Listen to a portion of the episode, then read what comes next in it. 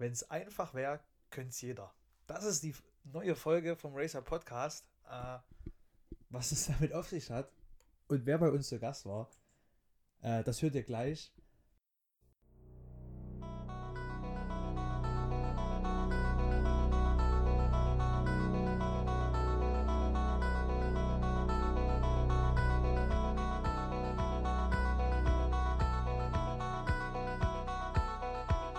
And now, welcome from Chemnitz, Germany, Raise Up Podcast.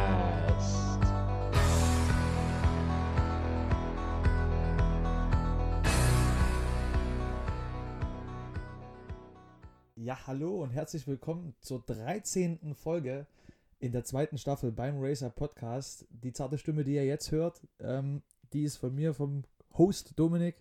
Ähm, mir heute wieder zugeschaltet der Coach Tobi und wir sind heute nicht zu zweit, sondern haben einen Gast und ja, erstmal Hallo in die Runde.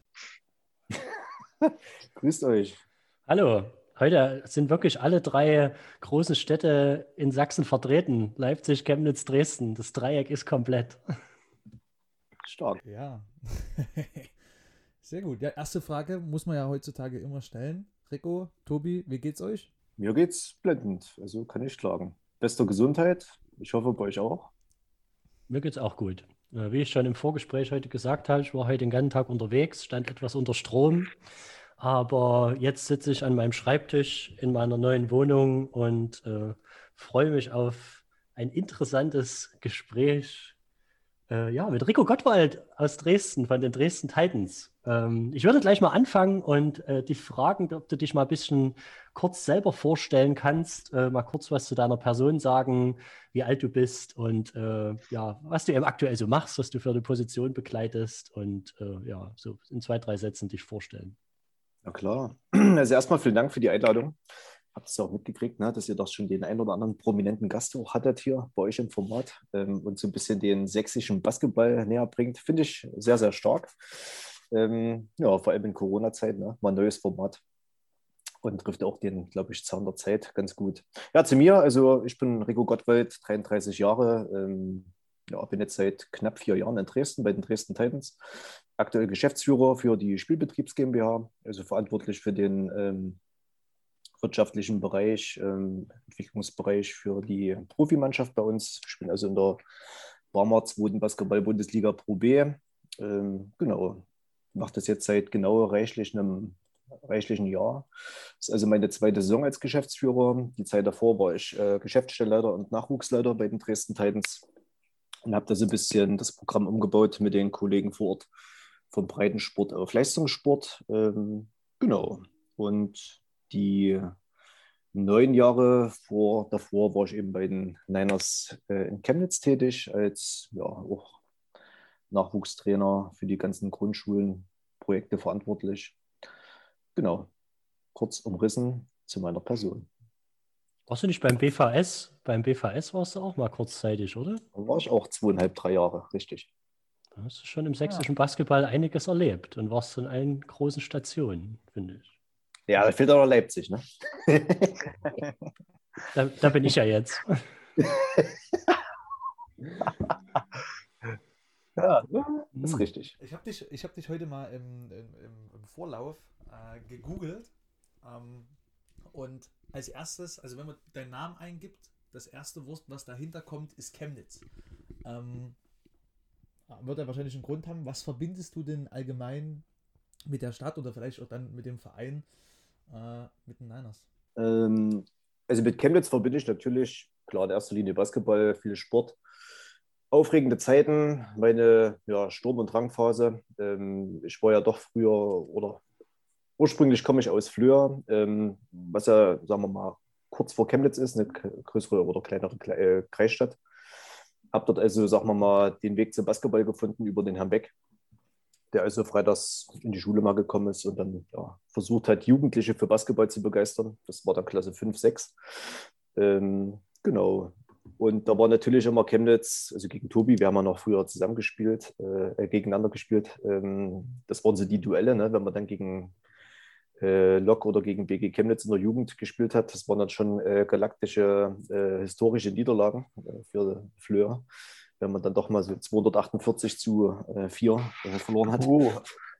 Das war dann so die, die Anfangszeiten so ein bisschen die Differenzen knapper äh, zu gestalten. Ne? Und irgendwann, nach so anderthalb, zwei Jahren, haben wir dann auch mal gewonnen. Da war dann, ach, wie hieß er, der Herr Göpfert, Uwe Göpfert, glaube ich. Göpfert, ja. Dann, ja, der ist dann ein bisschen aus, ausgerastet, ne? lieb gesagt. Er war dann etwas direkter den Chemnitzer Jugendspielern gegenüber. Das war dann so unser Highlight, ne? dass man doch das große Programm äh, aus Chemnitz schlagen konnte. Ja, aber das verbinde ich schon eigentlich eine gute, gute Nachwuchs, also nicht eigentlich eine gute Nachwuchsarbeit, vor allem geprägt auch mit Herrn Künze, ne? der ja, eine Legende ist, muss man so sagen.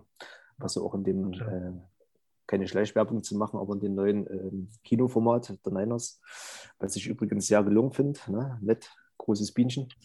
Ähm, ja, das verbinde ich mit Chemnitz Basketball, Jens Künze, klar. Ähm, Niners sowieso, Chemnitz auch. Gut, die haben so ein bisschen Talfahrt, ne? hoch und runter. Aktuell auch zweite Liga. Ähm, ja, aber sonst ist es schon, glaube ich, das Basketball-Mekka in Sachsen. Aber ja, sind wir auch drauf und dran in Dresden, also ein bisschen Paroli zu bieten, ein bisschen was westlicher aufzubauen.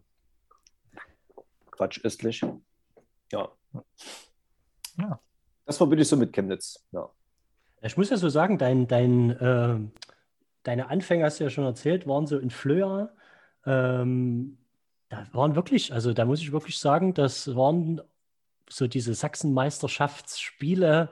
Ich weiß gar nicht, wie alt wir da waren, aber das, das war schon immer legendär. Und ich fand, ich fand auch immer am speziellsten oder am einprägsamsten war es, äh, dass du immer versucht hast, Dirk Nowitzki an der Freiwurflinie zu imitieren. So von der Technik her. Ja, kann man so sagen. Ne? Das, das, das war fand, halt so. Das fand ich gut. So ein bisschen die X-Beine und so ein bisschen das, ja.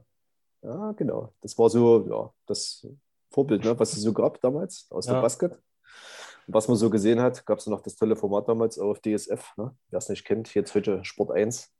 Da lief er immer noch wenigstens. In, Inside NBA, oder? Genau. Ja.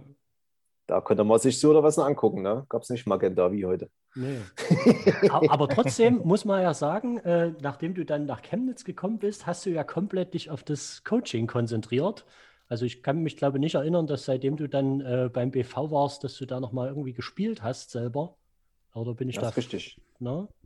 Und äh, wie, ja, wie waren da so die Anfänge in deine Coaching-Karriere? Ich habe das schon in, in Flöhr so gemacht. Ähm, der Herr Beck, der das damals oder der uns zum Basketball gebracht hat in Flöhr, der hat, ähm, da war ich glaube ich 17, 16, 17 und da hat er dann gesagt, naja Mensch, du, ich habe jetzt hier in Adelsberg ein Haus gebaut, wir ziehen jetzt um. Ähm, es wäre cool, wenn du es hier weitermachen würdest, ne? sonst gibt es dann halt die Sektion Basketball nicht mehr. Und da habe ich das dann halt mit 16, 17 übernommen. Und dadurch, dass mein Talent als Spieler, sagen wir mal, überschaubar war, habe ich mich dann schnell auf das Wesentliche konzentriert und habe dann doch eher äh, mein Heil im Trainerbusiness gesucht. Genau, und so ist es schon in Fleur eigentlich passiert. Also habe dann mit 16, 17 auch die Mannschaft dann begleitet, was ehemals Mitspieler waren. Frederik, Micha und Emu und Mario Nagler, die auch dann viele zum BV gewechselt sind. Ähm, genau. Und das habe ich dann so beibehalten, weil Sprung vom Kleinstadtverein zum Mekka ne, nach Chemnitz, da musste ich dann nicht hier irgendwie nochmal die, die Schuhe schnüren.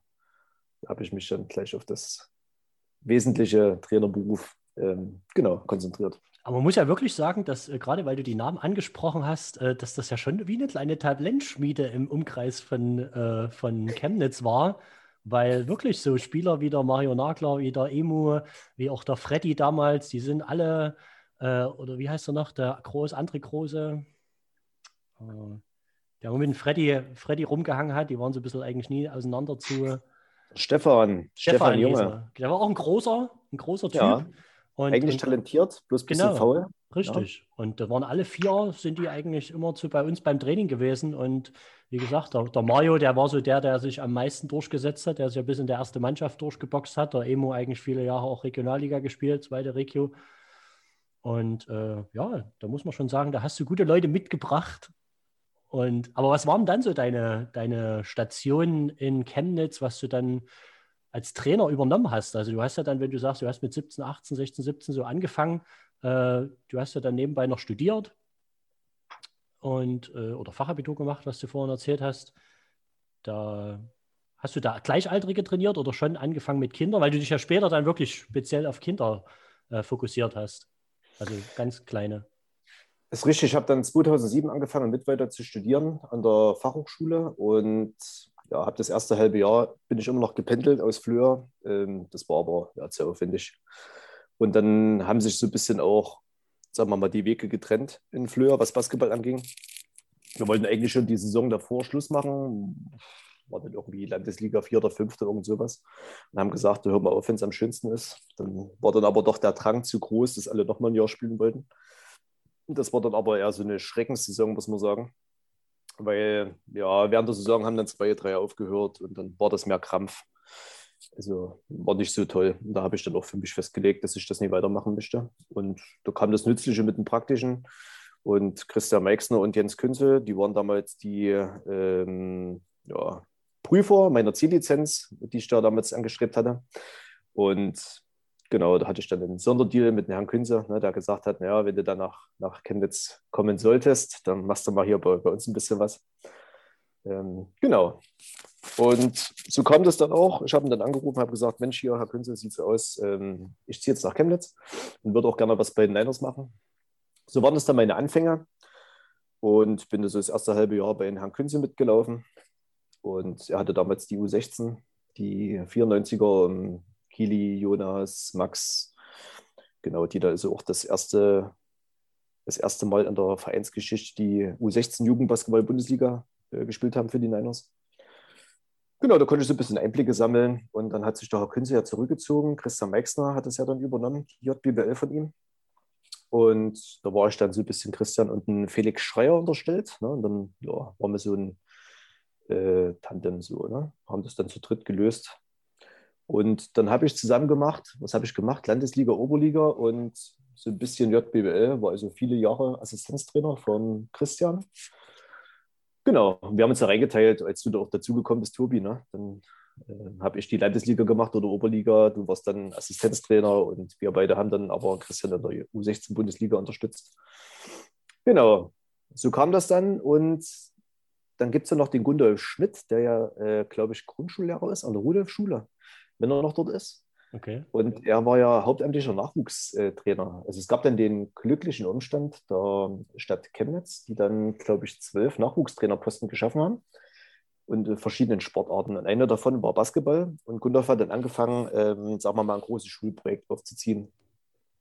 Und wie das so ist, Fachkräftemangel, ne, äh, Bildungsland Deutschland, haben dann also auch ein paar äh, ja, Lehrer gefehlt und Leute, die halt also gut geeignet waren wie Trainer, die ja doch auch in der Regel eine hohe Sozialkomponente oder Kompetenz besitzen, wurden dann halt gefragt, ob sie sich, sich das vorstellen könnte, als Quereinsteiger ähm, ins Lehramt zu wechseln. Und dadurch, oder dadurch, dass Herr Gundolf äh, Sportwissenschaften äh, im Diplom studiert hat in Leipzig, war das dann relativ günstig für ihn. Und ja, wir hatten über mein Nebengewerbe, was ich über mein Studium gemacht habe, ähm, so Werbung, haben wir schon so ein bisschen also auch in dem, sagen wir mal, Camp-Organisationsbusiness äh, zusammengearbeitet. Ich habe also immer viel Camp-Shorts gemacht. Und irgendwann sagt der Mensch, komm mal äh, zum Verband hoch, ich muss mal mit dir reden. Und da hat er mir dann eben offen, offenbariert, äh, offenbart dazu gesagt, naja, äh, wäre schon ganz cool, äh, wenn du mein Nachfolger werden könntest, weil ich möchte gerne ins Lernen wechseln. Da war ich ein bisschen baff. Habe gedacht, okay, krass, äh, warum soll ich das jetzt machen? Ne? Und wir kannten uns aber auch von Niners ein bisschen, weil er hat ja dann auch in der Oberliga dort gespielt. Ähm, ja, und dann habe ich mir so zwei Tage Bedenkzeit erbeten. Dann haben wir das so ein bisschen auf einer ähm, erstmal geringfügig beschäftigten Tätigkeit ausgeübt, ähm, weil er dann schon auch ins Lehramt gewechselt ist. Da hatte ich quasi wie so eine Probezeit. Der Verband konnte gucken, ob ich geeignet bin und ich konnte gucken, ob das was für mich ist. Es hat Spaß gemacht. Dann habe ich gesagt, ja, dann Feuer frei. Dann kam halt das Prozedere, Bewerben, ja, okay, Bewerbungsphase. Und dadurch, dass aber der Verband, äh, glaube ich, ganz gut überzeugt war von dem, was ich gemacht habe und das in die richtige Richtung auch weitergegangen ist, haben sie dann gesagt, naja, wir möchten das mit dir gerne machen. Und so kam es dann, dass ich das dann zweieinhalb, drei Jahre dort betreut habe.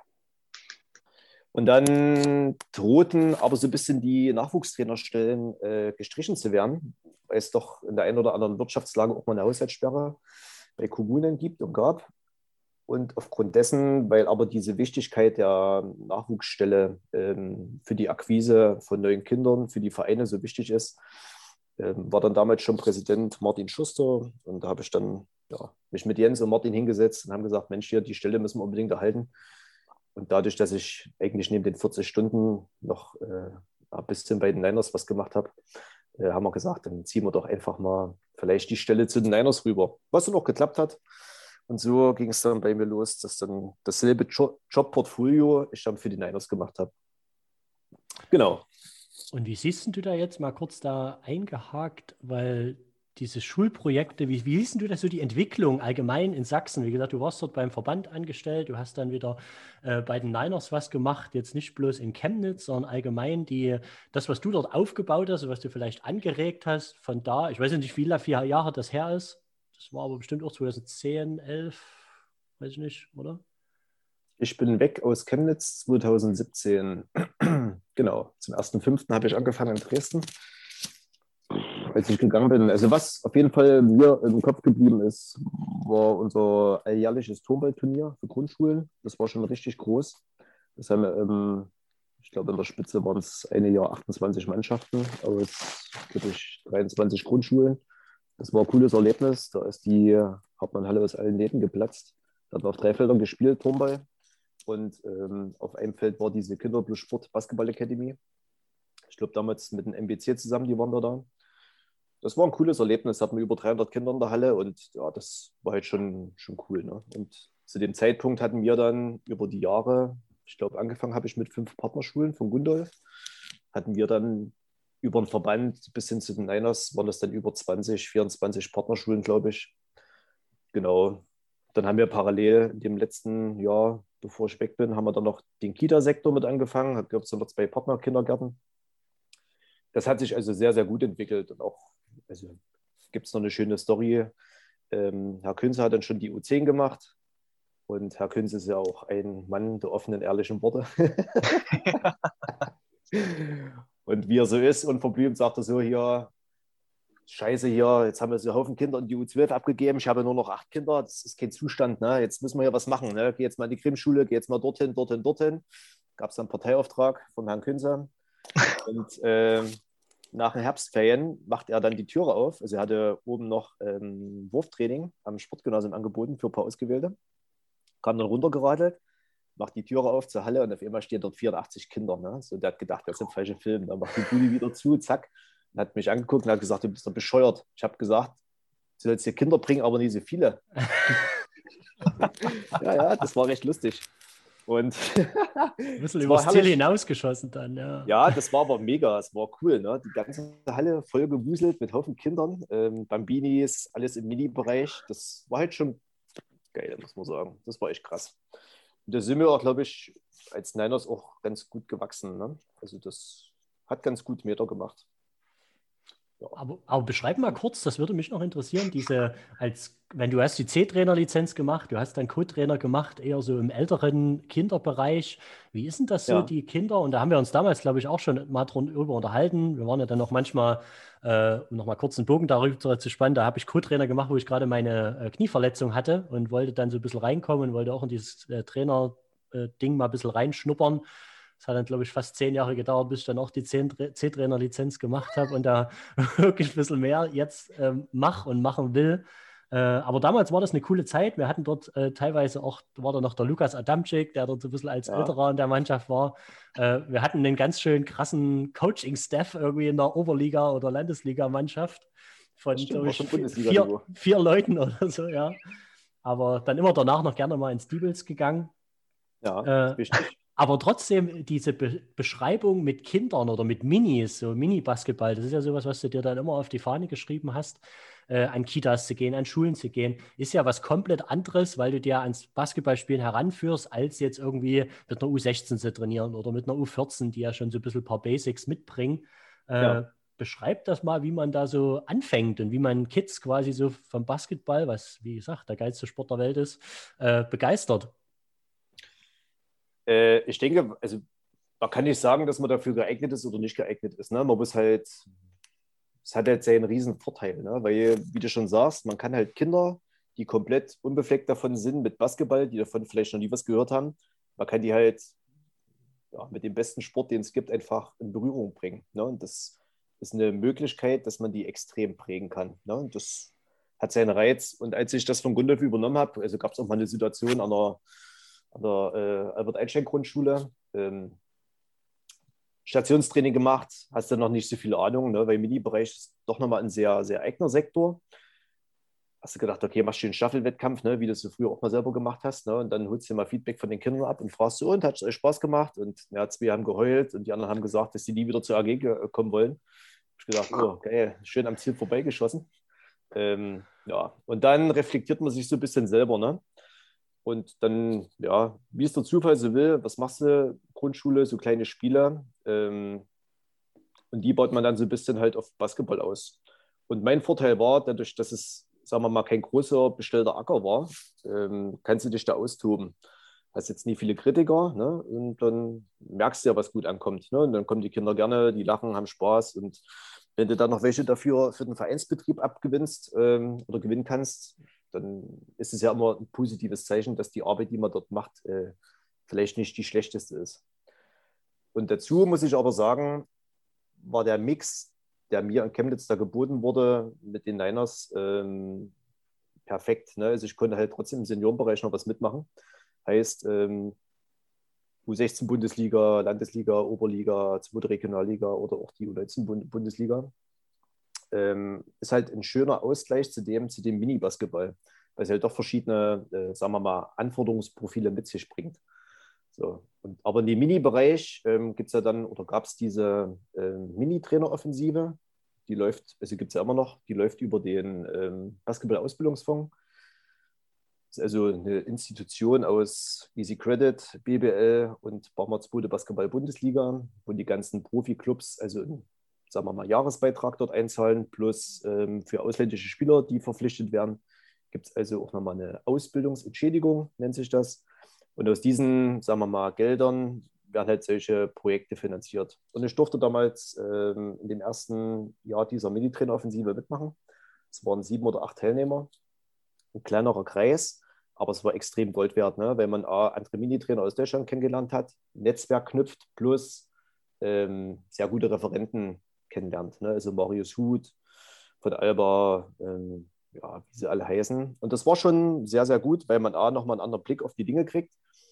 Und da ist für mich auch Alba Berlin so ein bisschen federführend. Ne? Also jetzt auch durch die Corona-Zeit muss man sagen, also muss man auch eine riesen Lanze brechen für Alba, die das also geschafft haben, den König Fußball, ne, wo weitaus mehr Geld in dem ganzen System liegt, das zu toppen, dass die halt dort in dem Sektor, wie erreiche ich Kinder in Zeiten von Corona, wo kein Vereinstraining stattfinden kann, ähm, ja, da kann man nur den Hut verziehen. Ne? Die haben es halt gemacht. Und das glaube ich auch sehr gut. Daraus ist, glaube ich, auch zu Recht so ein tolles Projekt raus entstanden, was jetzt zwei Jahre weiterläuft. Ähm, und das zeigt aber auch diesen, diesen Know-how. Deswegen mag ich auch Basketball mehr als viele andere Sportarten, bei uns das halt auszeichnet, dass wir doch, äh, glaube ich, so ein bisschen Hirnschmalz anwenden und äh, aus der größten Krise vielleicht auch eine Tugend machen und halt nicht den Kopf in den Sand stecken und sagen, was alles nicht geht, sondern eher Sachen anpacken und zeigen, was geht. Und das ist auch mehr die Mentalität und Einstellung, die, ja, mit der ich mich in Verbindung bringe. Jetzt, jetzt hast du gerade gesagt, also jetzt haben wir so ein bisschen rausgehört, du warst vor allen Dingen im Mini-Bereich und auch äh, Regionalliga, Oberliga dabei. Ähm, und jetzt bedienst du ja ein ganz anderes Feld als Geschäftsführer ähm, vom Spielbetrieb der ersten Mannschaft, Barmer Basketball Bundesliga. Ähm, wie kam es dazu und ja, was ist denn da so, was sind denn da so die größten Unterschiede, sagen wir mal so? Größten Unterschiede.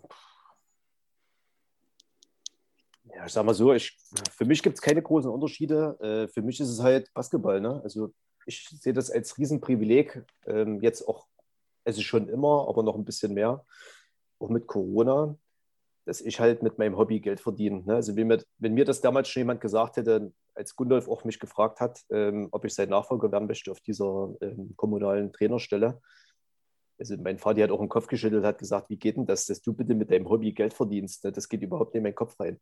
Und wenn mir das irgendjemand damals gesagt hätte, als ich meine D-Lizenz gemacht habe oder C-Lizenz, dass ich vielleicht mal acht oder zehn Jahre später damit Geld verdiene, ähm, hätte ich gesagt, ja, okay, wo muss man hier unterschreiben? Ist alles super, ne? So, das ist schon mal eine Riesenentwicklung für den Sport allgemein an sich, glaube ich. Auch in Sachsen.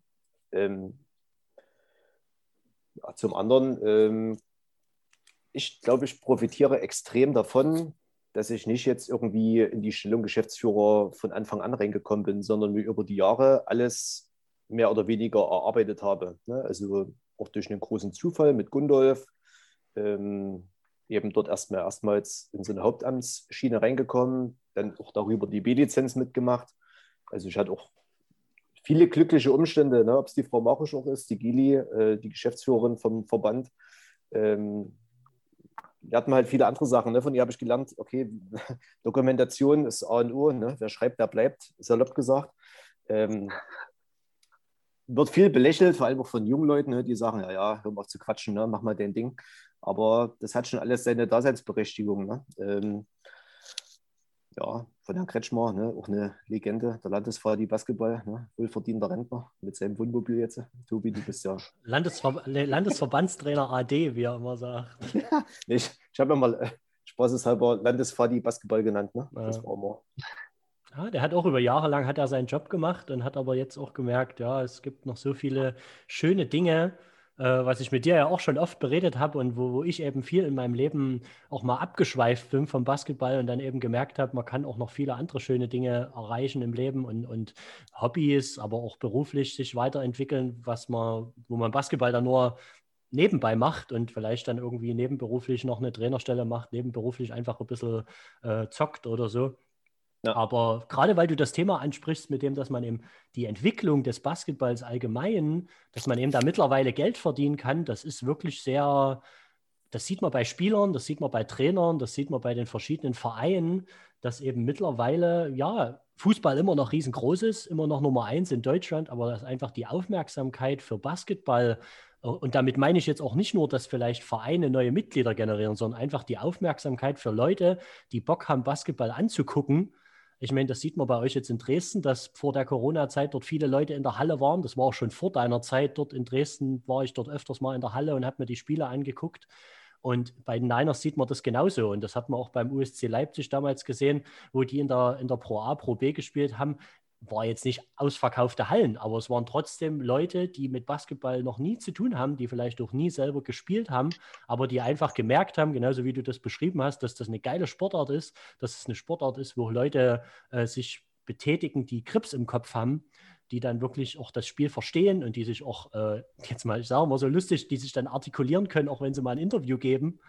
Und, und das, das, das, sieht man eben daraus und das zeigt eben auch, dass Basketball schon von der Fankultur eine Sportart ist, die, naja, ich will nicht sagen, ein bisschen gehobenere Klasse anspricht. Ne? Ja, ja. richtig. Das ist ein anderes Klientel.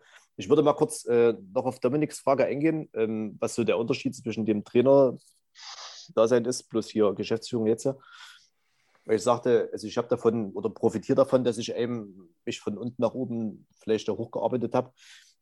Das macht es mir halt einfacher, ne? Ähm, dass ich weiß, was wichtig ist, glaube ich, für den, für den Gesamtverein. Das ist halt unsere Denke auch in Dresden, dass wir es ganzheitlich sehen.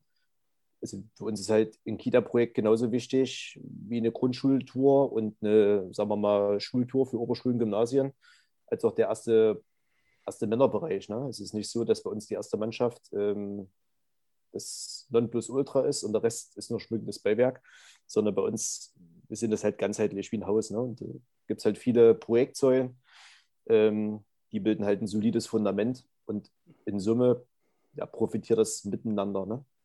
Es partizipiert voneinander. Und deswegen, ähm, ja, großer Unterschied ist es nicht. Also manchmal ist so eine Profimannschaft auch wie eine Minimannschaft. Ne? Ähm, man, muss dort genauso, man muss dort genauso viele ähm, ja, Interessen gerecht werden. Es sind halt ein kleines bisschen anders, ne? die, die Herausforderungen. Aber in Summe ist es äh, ja, kein großer Unterschied. Was sich halt geändert hat, sind die Zahlen, die man bewegt. Ne? Also da, ja. Kriegt ein bisschen mehr Verantwortung. Genau. Und natürlich auch für die Kollegen Angestellten. Ne? Also, das ist uns halt wichtig. Aber machst du ja. jetzt parallel trotzdem noch was in dem Mini-Bereich und in den Schul-AGs oder ist das komplett aus deinem äh, Arbeitsfeld rausgefallen?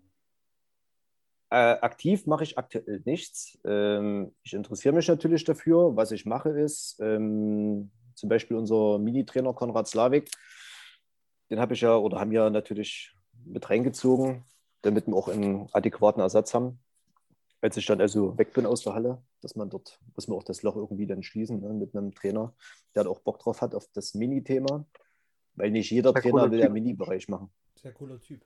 Genau, sehr guter Typ und der brennt halt auch dafür. Ne? Also als wir denen gesagt haben, du pass mal auf, wir würden gerne, dass du das hauptamtlich machst, da war das so ein bisschen wie für mich, ne? Äh, ein paar Jahre davor mit Gundolf. Er hat gesagt, okay, hat er mich jetzt gefragt oder den hinter mir? Ne? So, sage, nee, Konrad, hier sitzt nur du und ich. Ne? Also wäre schon cool, wenn du das machen würdest. Äh, und das macht sehr viel Spaß, ähm, jungen anderen Kollegen Feedback zu geben. Ne? Und auch zu sehen, es gibt genauso, was ja immer gut ist, dass man nicht gleiche Typen holt. Ne? Also braucht dort auch keinen zweiten, kein zweites Ich, was in der Halle ist, ne? sondern dass es äh, viele andere Typen gibt, die da auf ihre eigene Art und Weise Kinder und Jugendliche begeistern. Ne? Für den, für den Sport. Das machen wir aktiv, ja. Also wir geben viel Feedback und ja, das wird schon. Ne? Also das ist so die aktive Rolle, die ich da in dem sportlichen Bereich mache. Ja, Aber ich habe hab schon vor, mal wieder was in der Halle zu machen. Entschuldigung. Ja. Das ist gut. Ja, äh, ihr habt ja gerade beide darüber geredet, wie sich ähm, im Basketball auch, wie sich Basketball entwickelt hat. Ähm, und auch eine schon eine relativ große Entwicklung in Chemnitz äh, ist ja auf deinen Mist gewachsen. Sagen wir mal Messe Chemnitz, ne? Habe ich so gehört, dass das jetzt nicht ganz so äh, an dir spurlos vorbeigegangen ist, sag ich mal so. Ähm, äh, am Anfang ein Weihnachtsspiel und jetzt mittlerweile erste Bundesliga, ähm, vielleicht irgendwann mal mit 5000 Fans. Äh, beobachtest du das noch so ein bisschen? Ähm, kannst du das beobachten? Und wenn ja, wie beobachtest du das Ganze dort drüben? Ja klar, man beobachtet es immer, ähm, schon aus Interesse heraus. Ich meine, neun Jahre, nein, das sind neun Jahre, ne, die auch dazu zählen. Ähm, ja, ich durfte damals das erste Xmas-Game machen. Das war eine sehr coole Herausforderung, tolles Projekt. Damals mit dem Geschäftsführer Steven Bojens. Das gab es noch nie so. Ne? Und es war schon irgendwie cool, dass dann irgendwie doch, ich glaube, knapp 5000 Leute oder wie viel doch in der Halle waren. Das war schon krass. Das Einzige, was an dem Abend nie so toll war, das war äh, das Ergebnis gegen Goda. Hm. Aber äh, in Summe war das schon mega, ne? diese ganzen Massen zu sehen. Da hat man vorher noch so eine große ja, Sportlandschaft ne? für die Kinder, die da schon ein bisschen älter waren, dass wir so ganzheitlich auch dort was anbieten wollten als Event. Das war schon cool. Ne? Und es war halt nicht raus. Floppt das? Geht das auf? Aber diese Neugier, ähm, wir hatten ja effektiv, hatten wir glaube ich nur neun Wochen Vorlauf. Ne? Die Saison lief, glaube ich, auch durchwachs äh, durchwachsen. Und da muss man sagen, Felix war ja schon auch da mit äh, Markus Albanus. Aber Felix hat es da, hat einen Bombenjob gemacht, ne? Also auch Patte und war mal ein kleines Team, die Orga-Truppe, die das da äh, gewuppt hat. Ähm, das war schon eine coole Nummer. Also auch danach kann, konnte man zu Recht auch stolz sein. Jochen Böhmker damals ähm, Kommissar vom, vom, äh, von der Liga war auch da, hat auch gesagt, nee, war doch also spitzenmäßig. Ne? Ich kann mich jetzt nichts erinnern, was hier irgendwie gefloppt hätte heute sein können. So, Klappe die zweite. Aufgrund ähm, der schlechten Internetverbindung in einen der drei Großstädten könnt ihr euch aussuchen, in welcher von Sachsen. Ähm, ja, mussten wir eine kurze Pause einlegen. Ähm, ja, jetzt sind wir wieder zurück. Wir waren beim Thema Entwicklung im sächsischen Basketball, das hatten wir abgeschlossen. Und der Tobi hat uns in der kurzen Pause verraten, dass er noch mehrere Fragen hat. Also schieß los. Genau, also ich muss mich erstmal entschuldigen, es hat an mir gelegen in Leipzig äh, in einer neuen Wohnung, wenn noch kein richtiges Internet anlegt und man nur über Hotspot vom Telefon das macht, kann das mal passieren, dass der Akku alle geht. Äh, ja, aber meine Frage ging noch darin, ähm, da der, wie, der, wie der Dominik und Dominik so diese äh, Verbindung Dominik und Rico einzubauen, wie ihr euch kennengelernt habt und wie ihr das eigentlich so, das hätte mich mal interessiert. Ja, ja, ja. ja, ja. Du, Dominik, und Rico als Trainer wahrgenommen hast in der Halle, wie da so die Berührungspunkte waren und andersrum. nee, also als erstes habe ich ihn als, als ähm, sehr ähm, interessanten und guten Trainer wahrgenommen. Das kann ich erstmal so sagen. Ähm, war ja mein U14-Trainer. Äh, das, so, sonst hatten wir eigentlich immer nur die Berührungswege im Gang von der Halle, meines Wissens nach, sonst, wie gesagt, nur in der U14. Ähm, da auch nur ein Jahr, aber das war schon sehr, sehr prägend, sag ich mal so. Da war gerade der Übergang von meinem Spitzname vor allen Dingen. Ähm, der Herr Günze hatte mich ja vorhin, vorher immer Tiddy genannt und die ganzen anderen Jungs auch. Und da war ich nicht so begeistert. Vor allen Dingen, wenn man so 12, 13 ist, denkt man, Tiddy ist jetzt nicht das Beste. Ähm, und da war ich gemeinsam mit Jonas Gröning auf einer Suche ähm, nach einem neuen Spitznamen. Und da war das Tight, ist auch immer noch so ein bisschen ähm, der Spitzname. Und ich habe immer gedacht und denke auch immer noch, dass es, das ist meine Anekdote mit Rico Gottwald, äh, dass das geschrieben wird T-I-G-H-T. Also wie das englische Wort tight, also eng, ne? Ähm, doch der Rico hat überall hingeschrieben, egal ob auf die Tafel oder in irgendeine Spielaufstellung, war es immer Tide war, war immer Tide. Ähm, ja, und das war so, aber es war eine, extrem interessante Zeit. Ähm, da war natürlich auch die Zeit, wo ich äh, ein bisschen, ja, wie sagt man, wenn man so jugendlich ist, da macht man ja auch ein bisschen leichte Fehler und ein bisschen offenmüpfig und so. Ich denke, der Rico hat es nicht immer leicht mit mir, aber es war eine sehr gute und lehrreiche Zeit, glaube ich, für mich persönlich. Wie hast du mich wahrgenommen, Rico? Jetzt bin ich gespannt. Sehr schön. Ich musste meiner Schande gestehen, ähm, ich habe das sogar fast vergessen, dass du ja äh, U14-Spieler bei mir warst. Ich habe schon so viele Nachwuchstruppen gehabt, ja. Ist jetzt echt böse, aber ähm, du hast recht, ich habe dich wirklich trainiert. Also kann mich noch an Spieler erinnern. Ähm, ja, äh, eigentlich fand ich dich nicht so aufmüpfig. Ich fand dich bloß manchmal niedlich als Spieler, ne? So ein bisschen. Stimmt. Ja, stimmt, stimmt, stimmt. Wie so eine stimmt, kleine stimmt. Prinzessin. Ne? Ähm, das hatten wir das Thema, ja. Aber das hast du dann, glaube ich, ganz gut rausgekriegt. Ähm, wen hattest du dann danach? War das Sascha? Nee, danach ähm, hatte ich Christian. Also das war dann, das, das eine Jahr war so, dass ähm, ich dann schon zum Ende der Saison durfte schon mal an der JBBL mit aushelfen. Und dann war das, glaube ich, das letzte Jahr, wo du da warst. Äh, und dann in meiner zweiten U14-Saison durfte ich dann schon fast mehr JBBL spielen, als ich dann in den meinen richtigen JBBL-Spielen gespielt hätte. Oder Re Saisons gespielt hätte. Ähm, und da warst du, glaube ich, aber auch schon weg. Äh, aber das mit dem, mit dem Prinzessin, das habe ich öfter gehört in der Halle. also dann von dir, ne? Von anderen natürlich nie. Äh, nee, aber das, nee, aber das war ja wirklich, das war ja auch die Zeit mit den ganzen Auswahl, ging ja die ganze Auswahlgeschichte los und so. Deswegen war das ja auch um, genau, war das ja auch umso wichtiger, dass man da einen Heimtrainer hatte, der einem auch die Wahrheit gesagt hatte, weil das ging ja dann auch los mit hier, du bist, du kannst ruhig mal zu uns kommen und solche Geschichten fingen ja dann schon in der U14 an. Äh, und da haben einem ja schon viele, also vor allen Dingen ein paar Trainer aus, aus Thüringen da auch Honig ums Maul geschmiert, sag ich mal so. Und da war es immer ganz gut. Hat man auch zu Hause dann gehört, hier bleib bei dem, der dir ehrlich sagt, dass du scheiße bist. äh, statt bei dem, der dir sagt, du bist super schön und bei dir klappt alles. Ja. Aber ich kann mich noch an ein Turnier, kann ich mich exakt erinnern. Das war, ich weiß gar nicht, wo das war, aber da hatten wir super hässliche Trikots an. Irgendwelche blauen, die haben wir irgendwo aus den Archiven gekramt wahrscheinlich. Und da waren wir aber auch gar nicht so schlecht, waren aber dann zwischenzeitlich, glaube ich, im letzten Spiel nur noch zu siebt oder so. Da war, haben sich dann so viele verletzt. Mit Kurt Schönfeld war da, glaube ich, mit dabei, Tim Unger, Vincent Luck. Äh, das weiß ich auch nicht, wo man, in Tschechien irgendwo. Ja, ja, das war dieser Concordia, dieser Versicherungs- äh, Trikotsatz, glaube ich. Genau, der war, also es tut mir leid, aber das ist der hässlichste Trikotsatz, den die Niners jemals hatten. Ja, zum Glück gab es ja noch dieses Corporate Design. Ne? Die wurden ja dann alle abgeschafft, die äh, ausrangierten Mottenfinger. Das ist unfassbar.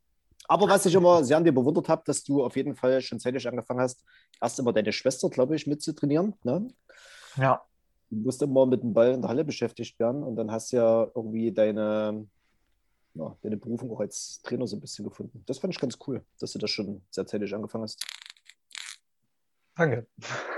Ich muss noch mal kurz einhaken Helmut. zum Anfang. Hast, zum hast, Anfang du, hast du alles erfahren, Tobi, was du Ja, erfahren ich habe alles, aber sehr interessant, also mega. Das ist, finde ich immer interessant, wie Leute sich kennengelernt haben und man dann sich äh, auf, einem, auf einem Weg dann irgendwann im Laufe seines Lebens ja wieder begegnet auf, und jeder hat so seine Erfahrung gemacht, hat so seine, ist so seinen Weg gegangen und dann tauscht man sich aus. Ich finde das immer mega interessant. Aber ich muss sagen, auch wenn da äh, nochmal zu dem Spitznamen zurückzukommen, äh, es gibt ja wirklich äh, auch Tide, das spricht man gleich aus, das Eng. Und es gibt aber auch zum Beispiel Tide als äh, Ebbe und Flut. Also es gibt High Tide und Low Tide.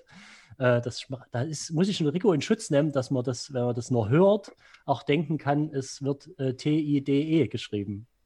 Ja, also da muss ich wirklich nochmal äh, Props an Jonas Gröning rauslassen, weil der hat mit mir im Krafttraining, weißt du noch, da hatten wir so einen kleinen Kraftcircle äh, und der hat dann auch immer als Co-Trainer ein bisschen ausgeholfen gehabt und immer ein bisschen was mit uns gemacht. Äh, und da hat er mit mir gemeinsam während den Übungen äh, nach einem Spitznamen gesucht. Und ähm, da ist ihm das eingefallen. Und ja, also mit dem Jonas Gröning war ich ja dann auch ein paar Jahre später noch ein bisschen verbunden. Da habe ich ja auch mehrere Trikots bei mir hier hängen, ob Niners ähm, oder Hanau. Das, das befindet sich hier im Zimmer alles. Und ähm, ja, Props gehen raus. Aber weißt du, warum, warum Tide, also wie er da drauf gekommen ist? Also eng könnte es höchstens gewesen sein, wenn ich losrenne äh, und, und dann aber auch der Schlusspfiff schon wieder kommt, weil schnell war ich damals schon nie. Äh, also ich weiß nicht, eng, keine Ahnung, tight, weiß nicht, wie er drauf gekommen ist. Ähm, Finde ich aber ganz gut. Ich habe hier auch ein Trikot hängen, wo das drauf steht. Äh, Finde ich, war ein besserer Name als Tiddy oder so. Auf jeden Fall, das stimmt. So, und jetzt meine, meine letzte Frage eigentlich, bevor wir äh, so ein bisschen, finde ich, dann endlich mal zur aktuellen Situation der Dresden Titans kommen wollen. Äh, Rico, sein Bild ist gerade ein bisschen eingeschlafen. Ich weiß ja nicht, ob er noch da ist, weil kann auch wieder an meiner Internetverbindung liegen, auf jeden Fall. Also wir haben ja Glasfaser äh, im Tal der Ahnungslosen. ne? Ja, das Das kann man sich auch sicherlich mal zulegen. Das, das läuft bestimmt flüssiger. Ne? ähm, nee, mich, würde mal noch, mich würde mal noch interessieren, auch gerade wie ihr das jetzt, äh, um den Bogen dann zu spannen zur aktuellen Situation von den Titans, wie ihr das seht, weil ich vor ein paar Wochen mal bei so einer digitalen Sprechstunde vom DBB teilgenommen habe, äh, um das Hauptamt im Verein zu fördern. Quasi, weil ja viele Vereine, auch speziell im Basketball, viel vom, vom Ehrenamt leben und viele machen das nebenbei und das sind das, da haben die so einen Wert gebracht von irgendwie fünf Stunden in der Woche, äh, machen Berufstätige dann noch ehrenamtliche Arbeiten äh, und wie man quasi darauf hinarbeiten kann, dass man die Ehrenamtler perspektivisch in ein Hauptamt vom Verein bringt. Und da haben die so verschiedene Beispiele genannt, wie das in Berlin, da war auch Berlin wieder, jetzt nicht speziell Alba Berlin, aber auch andere Berliner Basketballvereine, die dort gute Arbeit geleistet haben und äh, ja, Pilotprojekte ins Leben gerufen haben, äh, um die Leute, weil dadurch, das habe ich letztens in Dominik zum Beispiel gesagt, äh, in einen Verein oder auch eine Firma, die jedes Jahr dasselbe macht und die immer auf derselben Level bleibt, die wird sicherlich nie erfolglos sein, die wird immer auf einem selben Level schwimmen, aber die wird auch nie höher kommen. Und perspektivisch will man ja schon bessere Arbeit machen, dass die Leute sich dann äh, 100 Prozent darauf konzentrieren können. Und dann ist ja eine logische Konsequenz, wenn die Leute da auch Bock drauf haben, dass man die Ehrenamtler in ein Hauptamt bringt. Äh, wie du das so siehst, allgemein, ob das ein guter Weg ist, wie ihr das in Dresden macht, oder ja, wie du allgemein zum Hauptamt in einem Verein stehst. Also ist beides extrem wichtig, ne? Ähm, Hauptamt als auch äh, Ehrenamt. Du kannst nicht alles mit Hauptamt bezahlen äh, und ohne Ehrenamt geht auch nichts oder weniger. Und genauso andersrum. Ne? Also man braucht, da bin ich ganz bei dir, um, glaube ich, ein oder um die Vereine zukunftsorientierter aufzustellen, brauchst du einfach hauptamtliche Strukturen. Ähm, ich, also es gibt ja diesen U-Ton, dass es immer schwerer wird, ehrenamtliche Leute, Trainer, Trainerinnen für Basketball oder für Sport allgemein zu begeistern. Ähm, Finde ich nicht. Also bei uns ein bisschen anders. Als ich zum Beispiel angefangen habe in Dresden 2017, hatten wir, ich glaube, neun oder elf ehrenamtliche Trainer noch dazu. Jetzt sind wir bei 28. Also komplett gegenteilig zum Trend. Und ja, also ich habe den Eindruck, wir gewinnen viele Jugendliche auch oder junge Leute, ne, die bereit sind, ihre Freizeit nach 40 Stunden die Woche trotzdem noch irgendwie in der Halle zu verleben. Ähm, ich denke, man muss es auch ganzheitlich sehen, auch dort. Ne? Das ist halt nicht nur jede Mannschaft ist für sich, sondern es ist wie eine große Familie. Ähm, ich sehe uns auch so ein bisschen als ja, Familienunternehmen. Ne? Und da gehören halt die, ja, Ehrenamtler ist eine extrem wichtige Säule dazu. Ähm, um vielleicht auch den einen oder anderen Ehrenamtler oder Hauptamtler erstmal allgemein in Lohn und Brot zu bringen. Das, was ich schon mal sagte, ähm, wenn man es ganz ganzheitlich denkt, ne, so ein Verein mit Projekten, ne, kann man über Projekte versuchen, Förderer, Spender, ähm, Unternehmen zu finden, die das wichtig äh, finden. Ich denke, welcher Verein, das muss jetzt nicht nur Basketball sein, es gibt hunderte, tausende Vereine in Deutschland, die extrem wichtige Arbeit machen, weil zum einen finde ich, ist, die, oder ist der Bildungsauftrag, den ja, die Politik, das Land an sich hat, verpufft, ne, mehr oder weniger an gewissen äh, Ecken. Ne, wenn man zum Beispiel sich den Wegfall der dritten Sportstunde an Grundschulen jetzt nur mal nimmt, finde ich das katastrophal und das sparen am falschen Ende. Ähm, und dort machen halt die Vereine extrem wertvolle Arbeit, um das eigentlich zu kompensieren, was nicht die Aufgabe sein sollte, sondern eigentlich noch mehr Kinder und Jugendliche mit Bewegungen zu berühren.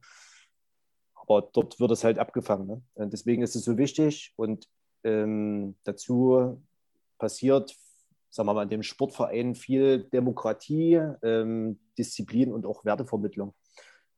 Das, glaube ich, erkennen immer mehr Unternehmen, private Förderer oder selbst mal Athleten, oder ja, Leute, die vielleicht in einer höheren Position sind, jetzt auch nicht arm sind oder ganz gut verdienen, die das eben sehen und sagen, Mensch, ich war selber mal im Sport, ob das jetzt im äh, Individual- oder Leistungssport war oder im Teamsport, die dann sagen, nee, das sind schon wichtige Werte und Normen, das habe ich damals über meine aktive Zeit selber mitgekriegt und dann noch bereit sind, dafür Geld zu geben. Was halt für uns als Vereine, glaube ich, wichtig ist, dass man diesen Leuten eben ein Bild malt, ne? dass man mit einer, mit einer Sprache spricht, also mit einer Vereinsarbeit, die wie Bilder aussehen. Ne? Und Bilder sind halt nun mal, können Feriencamps sein, können Kindergartenprojekte sein, können Nachwuchsarbeit, äh, nachhaltige Nachwuchsarbeit. Ne? Ob dann immer ein neuer Dr. Witzki rumkommt, ne? ähm, ist erstmal zweitens. Aber ich glaube, diesen gesellschaftlichen Wert, den ein Sportverein macht, der ist immens. Und das, wenn man, sagen wir mal, in seiner aktiven Zeit als Verein oder als Bestandteil eines Vereins vielleicht 100, 200, 300 Kinder, Jugendliche geprägt hat ne, mit seiner Art und das bessere Menschen geworden sind, ne, weil die sich einfach unterordnen können, dann ist das viel höher anzusiedeln, als wenn man in den 10, 20, 30, 40, 50 Jahren in der Halle vielleicht ein, zwei Nationalspieler entwickelt hat. Dann ist es auch schön für die Sportart und toll. Aber dieser gesellschaftliche Wert, ähm, den wir machen, Tag ein, Tag aus, also die Vereine, aber auch ihre Trainer, ähm, der ist, glaube ich, sehr hoch anzusiedeln. Und wenn man das schafft, ähm, ja, für die Außenwelt das transparent äh, werden zu lassen, dass die sehen, okay, was macht denn der Verein? Gibt es einen guten Spruch? Ne? Mein Einstieg sagt es hier, ja, das habe ich Bonk, aber früher, ähm, sagen wir mal, für die ganzen Bildungsangebote beim Stadtsportbund in Chemnitz tätig. Der hat mal gesagt, Rico, ihr macht so gute Sachen hier in Chemnitz, als ich noch bei den Niners war.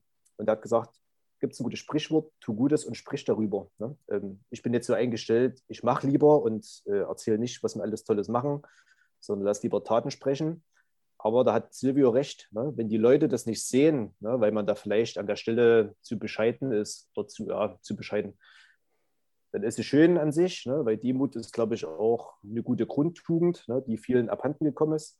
Aber woher soll das denn jemand sehen, ne? was man bewirkt und was man macht? Und ich denke, wenn man das für die Außenwelt äh, lebendig gestalten kann, mit Bildern malt, mit seiner täglichen Arbeit, dann gibt es viele Leute, und das ist auch der Eindruck, den ich in Dresden gewinne oder Tag ein, Tag auslebe, dann, ja, dann sehen die das, was man macht, und dann sind auch viele bereit, das zu unterstützen. Wenn man einige solche Unterstützer findet und dafür begeistern kann, dann ist halt der nächste Schritt, dass die das sehen und sagen, Mensch, das ist uns wichtig und wir wollen halt nicht unbedingt zwingend in eine erste Mannschaft investieren, was erstmal als Bild ist, okay, die verbrennen Geld, ne? Profi-Basketball oder Profisport kostet immer Geld.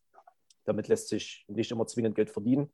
Ähm, deswegen ist es nicht immer das beste Investment, aber wenn man so in die gesellschaftlichen Werte investiert, dann gibt es viele, die sagen, nee, das finde ich cool. Und ich denke, das macht Alba mit Bravour. Ne? Also für mich ein Vorbild, ne? die also viele Projekte. Und wie wir das in Chemnitz, sagen wir mal, angefangen haben, auch mit meiner Tätigkeit, das zeigt ja, dass es dort genauso funktioniert. Ne? Also man kann nicht eine Schablone über die Standorte legen, aber man sieht, dass man immer angepasst auf die Situation des Vereins und des Umfeldes klappt das genauso gut in Dresden. Ne? Deswegen kann man solche Vereine nur bekräftigen. Die Poli äh, Freiberg von, von den Miners, ähm, die Projekt aufgebaut. Jetzt ist Freiberg mit Talentstützpunkt ähm, hatten vor zwei Jahren eine riesen Mitgliederentwicklung ne, also für die Kreisstadt dort. Und das muss man halt hoch anrechnen. Ne? Und ich meine, dort war halt auch so dieser, dieser Bogen, okay, es wurde erstmalig über eine hauptamtliche Stelle sich unterhalten. Ne? Das ist genau der Punkt, wo man sieht, okay, das ist gut. Es wird nicht zwingend immer im ersten Anlauf klappen, aber sobald man diesen Denkanstoß auch bei in Anführungsstriche kleineren Vereinen äh, dort einpflanzt, äh, zeigt man eigentlich, dass es dort also, in die richtige Richtung geht. Ja. Also, ich, wir haben uns ja auch schon drüber unterhalten. Also, ich weiß nicht, ob die Frage auch für mich gestellt war, aber ich beantworte sie trotzdem. äh, nee, aber ich, ich finde auch, dass äh, im, im erstmal ohne Ehrenamt funktioniert Basketball meiner Meinung nach nicht. Ähm, das, das fängt schon an bei einem Spieltag, äh, egal welcher ähm, welche Altersklasse.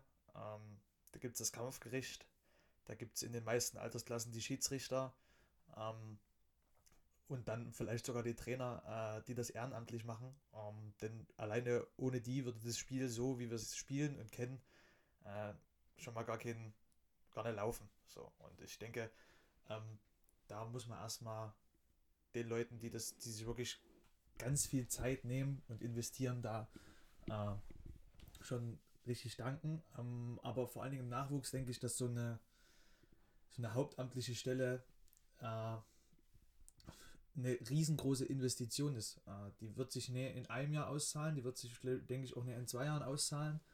Aber in, in, in zehn Jahren, wenn man oder fünf Jahren, äh, wenn man dort merkt, dass halt wirklich sich jemand 40 Stunden die Woche ähm, mit dem Thema Basketball ähm, und mit dem Thema Vereinsarbeit äh, auseinandersetzt, ist das natürlich deutlich effizienter, als wenn man, äh, wenn das jemand in der Woche vielleicht äh, fünf oder zehn Stunden macht. So, das ist ja, das liegt meistens in der, in der Natur. Ähm, deswegen ist das schon meiner Meinung nach ein, ein wichtiger Punkt. So, ja. Ähm, herzlich willkommen zurück. Klappe die dritte. Dritter Versuch. Ähm, ja, ich sage dazu nichts weiter, außer dass unser technisch, technischer Kommissar heute hier auf ähm, heiß läuft. Ja, äh, ich war stehen geblieben beim Thema, äh, wie heißt es? Hauptamt und Ehrenamt. Ähm, und ich habe eigentlich schon alles gesagt, was ich sagen wollte, äh, dass das, das Hauptamt, äh, vor allen Dingen im Nachwuchsbereich, eine extrem wichtige Investition ist. Ähm, meiner Meinung nach. Und ja, das war meine Antwort auf die Frage. Äh, falls, ihr die, falls ihr meine Antwort nicht gehört habt, spult einfach nochmal zwei Minuten zurück. Ähm, da waren wir noch im Club. Finde ich sehr gut, dass du die Frage, die eigentlich hauptsächlich an Rico gerichtet war, weil der sich dort bestimmt in Dresden mit den Dresden Titans auch mit dieser Frage auseinandersetzt. Aber dass du auch deinen Einblick da liest, das finde ich trotzdem sehr interessant, auch so die verschiedenen Meinungen der verschiedenen Generationen, Altersklassen du da zu hören, was du ja so ja auch viel mitkriegst, was so im Verein abgeht, schon im jungen Alter. Ja. Du, du hattest, du hattest halt zweimal äh, in der Fragestellung äh, ihr gesagt ähm, und nur einmal den Rigo geduzt. Deswegen dachte ich, das überhäuft und ähm, geht auch in meine Richtung. Und selbst wenn, ne, kennst du mich? Kennst du mich? Eben jede Frage, die ich stelle, äh, die auch nicht direkt an dich gerichtet ist, kannst du trotzdem immer beantworten. Das bist du doch nur schon gewohnt, dass du manchmal auch, auch Fragen, weil die Meinung und das, das, äh, das Interesse ist ja trotzdem weiterhin da, auch wenn ich nicht äh, speziell die Frage äh, an dich richte. Aber kurz, Spaß beiseite. Also noch eine ganz, ganz kurze, ganz, so, Entschuldigung, eine ganz kurze Geschichte noch äh, von Rico. Äh, und zwar, es ist auch im Podcast schon Geschichte, dass ich meine eigenen Fragen beantworten muss. Wenn ich zum Beispiel frage, wie es dem Tobi geht, wenn wir zu zweit aufnehmen, ähm, dann kommt meistens keine Rückfrage, sondern das muss ich selber machen. Deswegen bin ich es gewohnt, auf Fragen auch mal, wenn ich nicht angesprochen werde, zu, be zu beantworten. Alles, alles gut, ne? Ich bin immer zu sehr, zu sehr auf mich selber fixiert und zu sehr auf, meine, auf meinen äh, Leitfaden, den ich mir aufgeschrieben habe. Ne? Gut, dann darfst du weitermachen. Genau. Aber ich würde jetzt äh, um das größere, ja, den größeren Part äh, zur Aktualität, wir haben jetzt viel in Erinnerung geschwelgt und über deine Person geredet, wie du so zum Basketball gekommen bist und äh, deinen Wertegang äh, auseinandergenommen. Ähm, die aktuelle Situation bei den Dresden Titans würde meine erste Frage so ein bisschen zurückgespult am Anfang der Saison oder in der Saisonvorbereitung äh, abzielen. Ähm, und da bin ich erst letztens drauf gestoßen, weil ich mir euren Kader angeguckt habe äh, und ja. ihr spielt ohne einen Amerikaner, Ausländer, nur mit Deutschen. Und da habe ich zwei Fragen. Erstens, wie seid ihr darauf gekommen? Hat bestimmt mit Zusammenhang mit dem Trainer auch zu tun. Äh, aber wie funktioniert das und wie ist da so die Kaderplanung gewesen? Um die Deutschen, das sind ja nicht alles Dresdner, sind ja auch viele, die aus anderen äh, Vereinen aus Deutschland da zu euch gewechselt sind.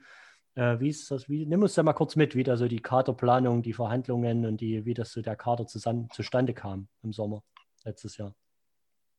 In erster Linie äh, war das ja schon letztes Jahr oder die Saison 1920 das Ziel, dass man eigentlich mit einem rein deutschen Kader ähm, ja, in die Saison geht muss man in Dresden aufpassen auch. Ne? Es ist eigentlich traurig, dass wenn sich ein Programm, sagen wir mal, der Ausbildung, Entwicklung von deutschen Spielern, äh, sagen wir mal, verschreibt, dass man sich dann dafür ein bisschen rechtfertigen muss. Das ist halt leider so ein bisschen ein Nachteil in Dresden, äh, weil wir Pegida-Probleme haben. Mhm. Ja, und also wenn man das auch Partnern erzählt hat, ähm, die finden das gut in Summe, weil wir wollen ähm, schon ein Standort sein, der quasi, also nicht quasi der ideal gesprochen seinen eigenen Nachwuchs ausbildet. Ne, also von Kindergarten bis hin zur ersten Mannschaft. Ähm, das ist so die Denke. Gab es ja mal diese Idee auch in Chemnitz 9 plus 3. Ne? Also in zehn Jahren spielt man Chemnitz erste Liga mit neun in Chemnitz ausgebildeten Spielern plus drei Ausländern oder drei Importspielern. Ähm, ja, so wollen wir es nicht machen, weil man sieht das, glaube ich, auch in Chemnitz, ähm, dass das schon extrem schwer ist ne? und auch so ein bisschen so eine ja, so eine Traumblase ist, ne, der man da so, glaube ich, hinterher denkt. Ähm, was in Chemnitz den Vorteil hatte, dass, glaube ich, damals viele hauptamtliche Stellen geschaffen wurden oder die drei. Das ist eine Riesensache. Ähm, wir haben, sagen wir mal, diese Struktur auch bei uns in, in Dresden. Das ist, um auf die Sache davor mit einzugehen, ne? wenn man Hauptamt hat, ist es schön, man kann halt auch mehr bewegen, aber das bringt halt auch eine gewisse Verpflichtung mit sich. Ne? Also Deswegen, man kann mehr für Basketball investieren. Man hat Trainer, die sich gezielter mit gewissen Altersbereichen oder der Talentfrage und Talentförderung, Recruiting, äh, Betreuung einfach auseinandersetzen können und müssen. Da muss man halt aber auch liefern. Also deswegen ist es auch unser Anspruch, dass man da den eigenen Nachwuchs entwickelt. Dadurch, dass mir das aber erst so kurzfristig ähm, mal mit meinem Wechsel auf die Geschäftsführerposition ähm, umgebaut hat, ist es nie eine Sache, wo man sagt, okay, dann haben wir gerade Nachwuchs, wer ist 18, 19, den hauen wir da jetzt rein. Man muss natürlich auch dieses Grundniveau an Potenzial besitzen. Ähm, soll jetzt nicht heißen, dass die Jungs, die dann nicht mit berücksichtigt worden sind, zu schlecht waren, das auch nicht. Man muss halt trotzdem irgendwie mehrere Sachen miteinander ähm, in Einklang bringen. Ne? Zum einen wollen wir schon ein Standort sein, der klar Nachwuchs entwickeln möchte, aber auch natürlich äh, erfolgreich spielen möchte. Ne? Weil Dresden ist schon, glaube ich, ein sehr, sehr guter Standort mit sehr viel Potenzial und auch ein riesen, sagen wir mal, Markt an Interessenten. Ne? Ähm, über 500.000 Einwohner, 560.000, glaube ich, knapp. Ähm, trotz Kulturstadt, eine riesen Sportstadt mit Dynamo, Volleyball, Eishockey, Handball, alles vertreten, Monarchs äh, mit American Football. Ähm, von daher denke ich, ist hier schon ein Riesenmarkt da und Potenzial auch für, für mehr in den nächsten Jahren. Ähm, ja, und weil sich aber damals unser ähm, Kapitän Janik Schmidtkunz, äh, sagen wir mal so, verletzt hat, dass wir also wussten, dass er nicht gleich wieder zwei Wochen später auf der Platte stehen wird, haben uns dann dazu entschieden, nochmal auf dem Markt, äh, Transfermarkt aktiv zu werden. Das war dann lustigerweise Eric Porn, den ich noch aus Chemnitz kannte und der das Jahr davor in Heidelberg gespielt hat und für uns natürlich eine Riesengranate war. Ne? Also auch 87er Jahrgang. Ähm, ja, absolut pflegeleicht. Ne? Das Top-Amerikaner, menschlich, absolut, ja, absoluter Gewinn. Und dann hatten wir auch eine tolle Serie mit ihm gestartet. Ne? Es ist ja das Jahr 2020 dann ungeschlagen zu Hause geblieben in der Marken Arena, was nach den letzten Jahren, die doch, sagen wir mal, ein bisschen holprig durchlaufen sind, für wieder mehr Kontinuität gestanden hat. Und wir uns dann auch dazu entschieden haben, ähm, gut, dann kam ja im März letzten Jahres diese Corona-bedingte Absage. In der Pro B war es, sagen wir mal, gut gelöst, weil man einfach auch fertig war mit dem äh, Ende der Hauptrunde. Also ich kann mich daran erinnern, wir hatten unser letztes Spiel in Münster, sind dort, glaube ich, vorher Tabellenplatz 6 schon für die Playoffs qualifiziert. War eine runde Sache, haben sich alle gefreut. Dann haben wir dort noch sensationell gewonnen, sind mit dem letzten Spieltag auf Platz 4 gerutscht, Heimvorteil. Es war schon eine große Euphorie da. Auch was die Zuschauerzahlen anging, haben uns da stetig nach oben entwickelt, hatten dort dann ja, 2200 Zuschauer. Das war ganz cool. Das letzte Heimspiel davor gegen Düsseldorf. Ähm, wo ich auch glaube, dass weitaus 2500 Leute auch den Weg zu den Playoff-Heimspielen in der Halle gefunden hätten. Deswegen hat es geschmerzt, dass die Saison abgesagt wurde. Aber zu den ja, damaligen äh, Rahmenbedingungen das absolut Richtige. Ne? Das haben wir also auch vertreten und auch dafür votiert, weil dann muss man doch sagen, dass halt äh, Gesundheit doch vorgeht vor vielen anderen Dingen. Und wir haben uns dann eben hingesetzt, ähm, während der Saison hat er dann noch der Trainer übernommen, also Fabian Strauß, der also auch 19 Bundesliga-Trainer bei uns war, hat dann diese Doppelbelastung gemacht. Dann war erstmal die erste Frage, macht das weiter, kann er sich das selber vorstellen? Wir waren sehr zufrieden, wie gesagt, von Platz 9, 8, 7 auf Platz 4. Also das, was er da gemacht hat, war sehr gut.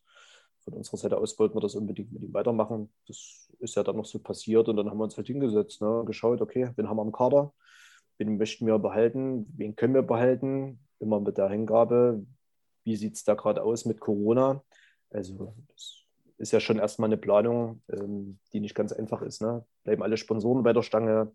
Ähm, kann man spielen, kann man nicht spielen? Wie sieht es aus mit Zuschauern?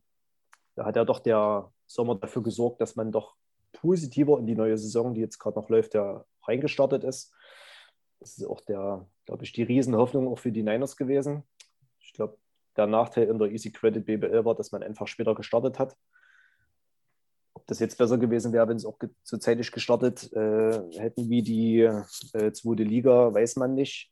Aber wir konnten zumindest die ersten zwei Heimspiele noch mit Zuschauern bestreiten. Hm. Ich glaube, das schmerzt schon sehr, ne? vor allem für die Niners, ne? mit ihrem tollen Lied, was sie da haben, dass sie mal gegen Alba spielen und was da alles ist. Ähm, das merkt man schon, ne? dass das eben ganz Abbruch nach der Serie. Äh, das ist bei uns auch nicht, äh, ähnlich ist es bei uns ja auch, ne? dass die ähm, Zuschauer da auch fehlen. Und da muss man halt erstmal kalkulieren, inwieweit was möglich ist und nicht. Von uns war aber wichtig, dass wir einen Großteil der Jungs zusammenbehalten. Ähm, das ist, glaube ich, uns ganz gut geglückt. Und dann haben wir ja mit Aaron Kaiser, den ihr auch noch kennt aus Chemnitz, den haben wir dann dazu geholt und ein bisschen mehr Tiefe noch in den Kader reinzubringen. Genau, und aktuell muss man sagen, sind wir sehr zufrieden. Jetzt haben wir, ähm, ich glaube, 15 Spiele weg. 16. 15 Spiele, 15 Spiele habt ihr weg, ja. Genau. Und haben so viele Siege wie letztes Jahr nach äh, Beendigung der Hauptrunde. Also von daher sind wir mehr als im Soll. Ähm, waren zwischendurch mal ganz kurz für zweieinhalb Tage Tabellenführer. Das war eine schöne Momentaufnahme. Ähm, dann gab es halt zwei Spiele, die waren nicht so toll, muss man auch sagen. Aber ja, das hat, ist auch vielschichtig, warum das so ist. Ne? Sicher hinterfragen wir uns da auch. Was hätte man besser machen können? Wo klemmt vielleicht Säge. Auf der anderen Seite muss alle, ja, ne, ist auch für die Spieler, für alle Beteiligten schon gut rehabilitieren mit dem Erfolg gegen FC Bayern München 2. Das war sehr ansehnlich. Da haben sie wieder das gemacht, was wir eigentlich gut, gut, gut machen, verteidigen, mit Herz spielen. Ähm, ja. Genau. Von daher ja. sind wir sehr zufrieden, was das angeht. Und das ist so aktuell das, das Konzept, was wir fahren. dass wir also versuchen, eigenen Nachwuchs mit reinzubringen, plus einen Großteil der Mannschaft zu behalten. Und dann darf man halt auch nicht vergessen, haben wir acht bis neun Studenten, die bei uns in der Mannschaft sind. Weil wir in der Probe, glaube ich, das ganz gut miteinander hinkriegen und auch für die Jungs hinkriegen wollen, dass man äh, Leistungssport mit Zukunft ein bisschen kombinieren kann. Also, dass man nicht nur rein Geld kriegt, dann daddelt man dann irgendwie den Rest des Tages an der Xbox oder Playstation, macht sich selbst Das kann schon sehr eintönig, sehr stupide sein, sondern die sollen schon, weil man eben nicht in der Pro B oder Pro A Reichtümer anhäuft, anders als im König Fußball, dass wenn die Jungs, warum auch immer, ob Verletzung oder Karriereende oder was da alles dazwischen kommen kann, dass die halt mit einem ja, soliden Abschluss dastehen und die erstmal ein Loch fallen. Das ist uns halt wichtig. Ja. Ihr seid jetzt, ihr seid jetzt Dritter, wenn ich vorhin richtig geguckt habe. Ähm, spielt denn bei euch äh, im Backoffice oder allgemein auch bei den Fans das Wort Aufstieg eine Rolle? Ach, sicher weckt das ja immer Begehrlichkeiten, ne? wenn man unter, äh, oder wenn man zumindest Platz 1 bis 4 ist. Ähm, was ich schon mal einstiegs gesagt hatte, ich glaube, dass der Standort Dresden sehr, sehr interessant ist. Man hat ja schon mal ein Jahr, ähm, das war das zweite X-Mess geben. Das war meine letzte Saison in Chemnitz 2017. Da waren die Titans ja schon mal in der Pro A. Die waren nicht so erfolgreich, die Saison, mit, glaube ich, nur einem Sieg damals.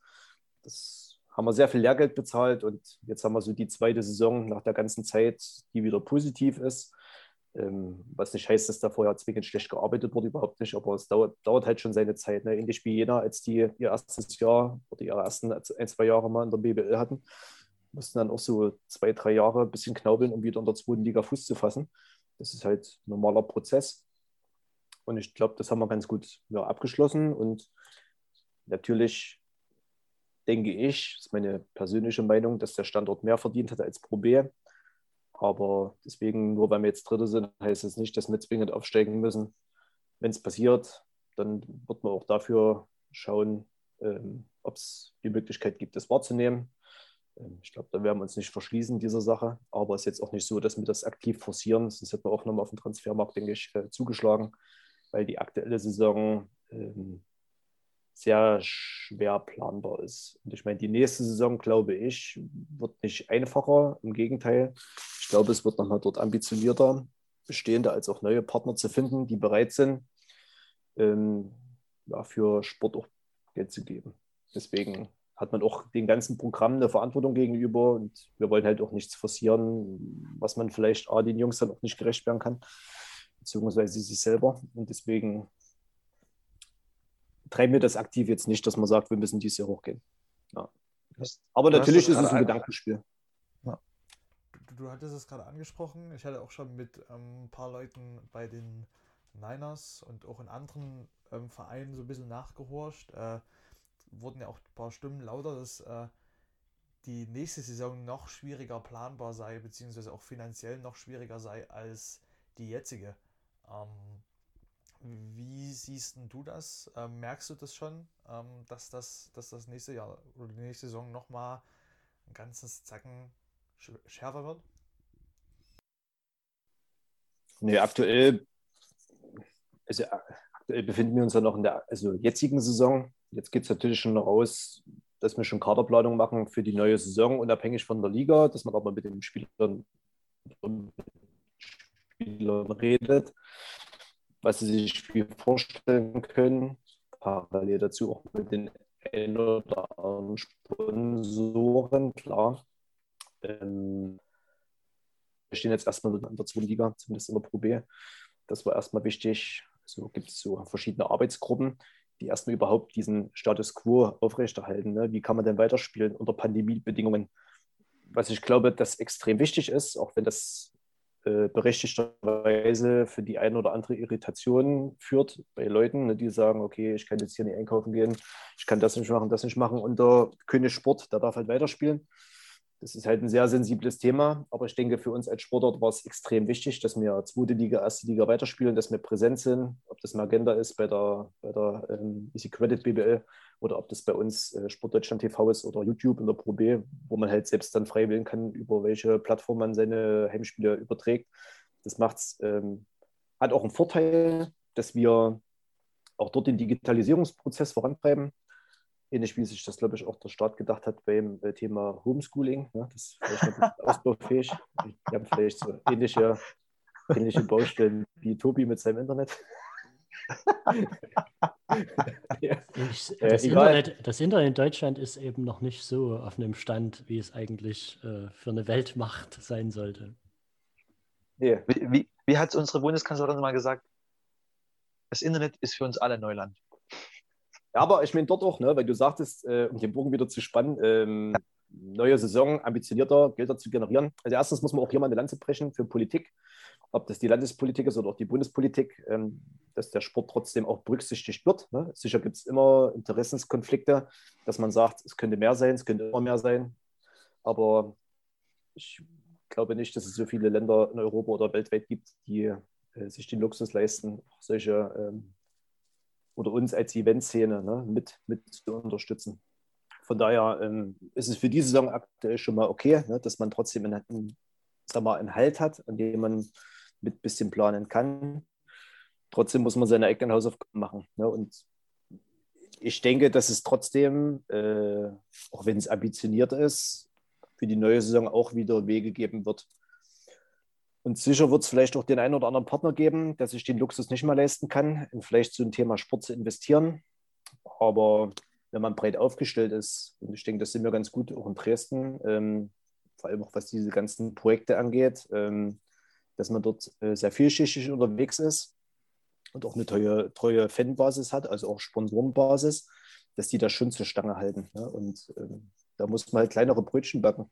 Und das ist ähnlich bei den Spielern. Es ist halt ähm, auch ein Gesellschaftsprozess. Ne? Wenn man dann der, der, Meinung ist, dass woanders das Gras grüner ist und der Himmel blauer, gut, da muss man halt sein Glück dort probieren. Das steht jedem frei. Und es wird auch den einen oder anderen geben, der dann erstmal äh, die Dinge schätzen lernt, die er vielleicht dann aufgegeben hat, ne, weil ihm tolle Sachen versprochen worden sind, ne, wie du schon mal gesagt hast. Ne? Ähnlich wie ein Trainer, der dir sagt, hey, du bist hier so eine richtige Granate, komm doch zu uns und bei uns wirst du richtig gefördert. Und gibt es auch ein gutes Sprichwort, ne? man lernt erst Dinge schätzen, wenn man die nicht mehr hat. So, und ich glaube, das ist halt auch eine Frage. Ne? Und ich bin jetzt persönlich nicht so, dass ich sage, oh Gott, wie soll es hier nur weitergehen, ne? sondern geht immer weiter. Das Credo habe ich von Jens Künzi übernommen. Da manchmal so viele, so viele schlechte Vorzeichen, wie sie sonst noch haben, und trotzdem geht es weiter. Ne? Und nach jedem Tal kommt doch ein Hoch. Und das, der Weg, den wir hier jetzt so die letzten Jahre auch in Dresden gegangen sind, bestärkt uns darin. Und von daher, ja, wenn es einfach wäre, könnte es jeder. Und ich meine, das ist auch eine Herausforderung. Und wir haben da tolle Partner an der Seite. Und ich denke, dass man auch noch viele weitere Partner dazu gewinnen wird. Und sehe das jetzt ambitioniert, aber nicht unmöglich zum Lösen.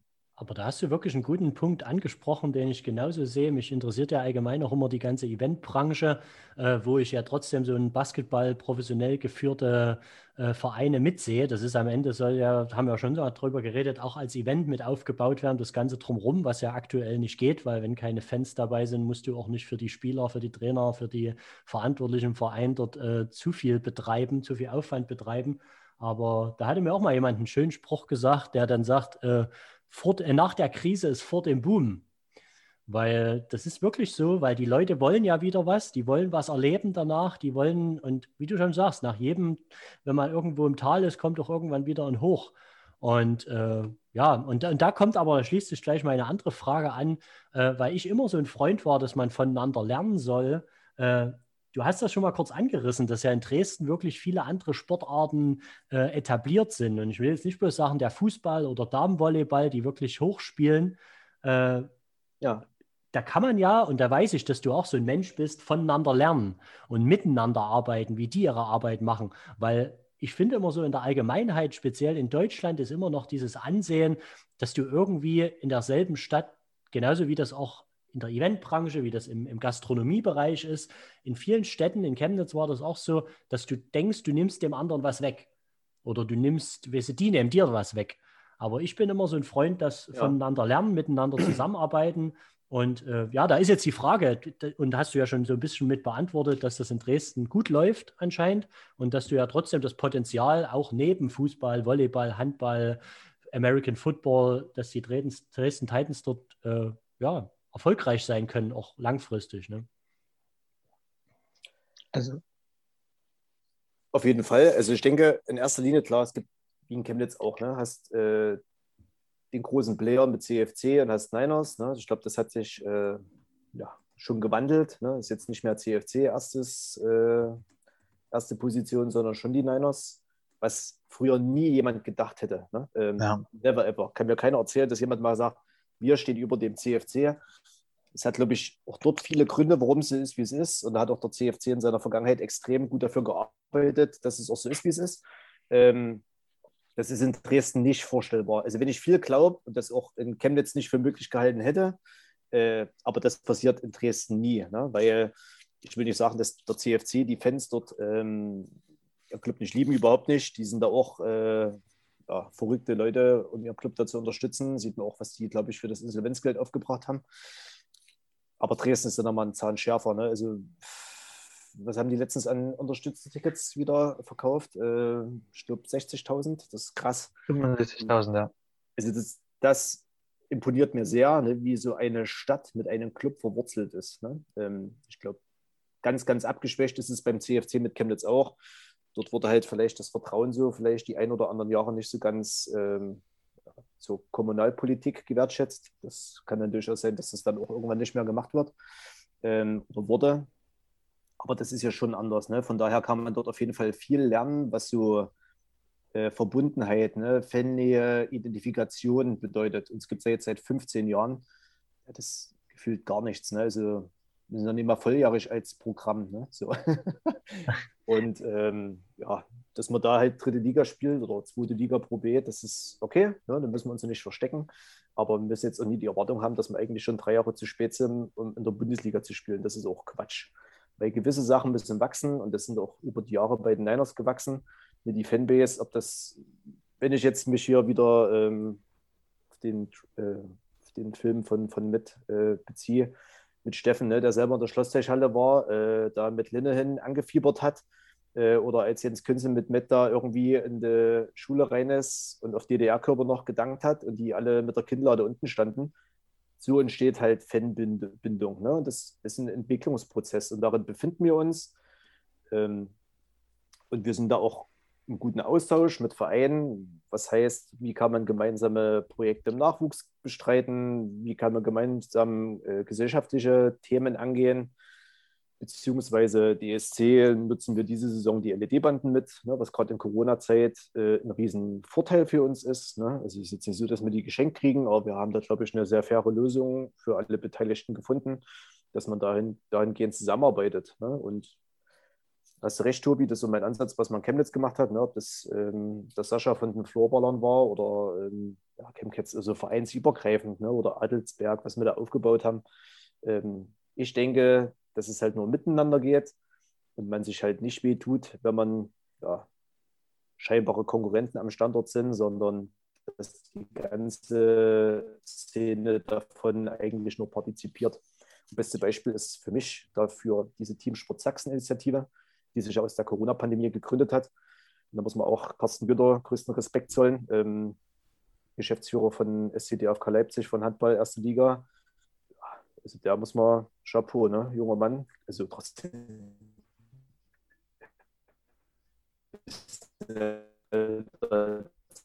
Aber äh, auch noch jung. Geschäft macht das zwar Jahre schon, aber macht das auch mit Leidenschaft. Ne? Und genauso führt er auch diese Initiative.